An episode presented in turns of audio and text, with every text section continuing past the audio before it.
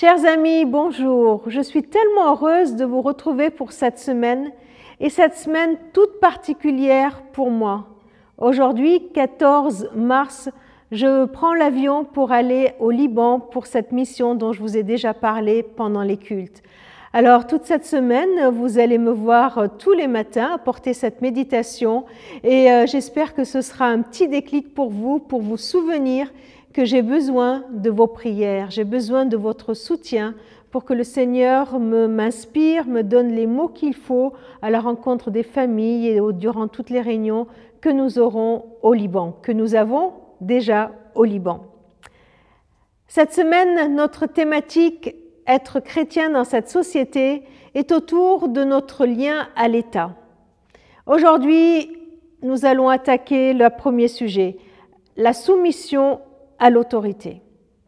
Romains 13, le texte du culte du dimanche, nous commence en nous disant Soyez soumis aux autorités. Alors, je vous pose juste une question rapidement. Qu'est-ce que cela vous inspire? Soyez soumis aux autorités. Vous avez envie de sauter au plafond ou vous dites Oh là là, quelle parole de sagesse tout dépend de notre rapport à l'autorité. Et puis, avouons-le, ce rapport à l'autorité n'est pas linéaire, il est souvent aléatoire. Par exemple, bien, l'autorité devient insupportable quand elle limite notre liberté. Fais pas ci, fais pas ça. Un enfant ne supporte pas qu'on lui dise va te coucher à telle heure, mets pas tes doigts dans ton nez, etc.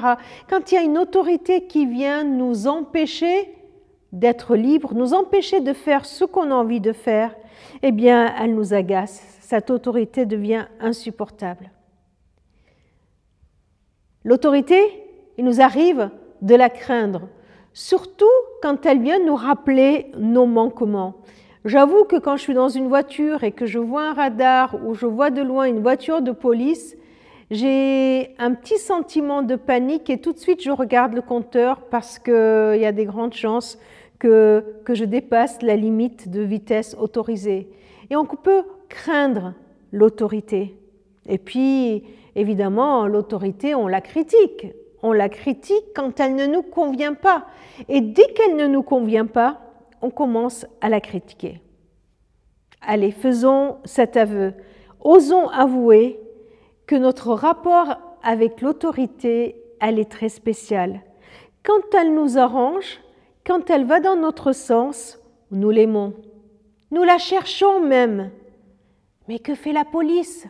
Où aller Mais quand elle nous dérange, quand euh, elle ne va pas dans notre sens, nous la fuyons.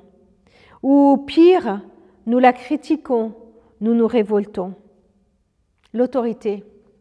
J'ouvre une petite parenthèse pour euh, faire remarquer que nous faisons pareil avec Dieu, n'est-ce pas? Lui qui est l'autorité suprême.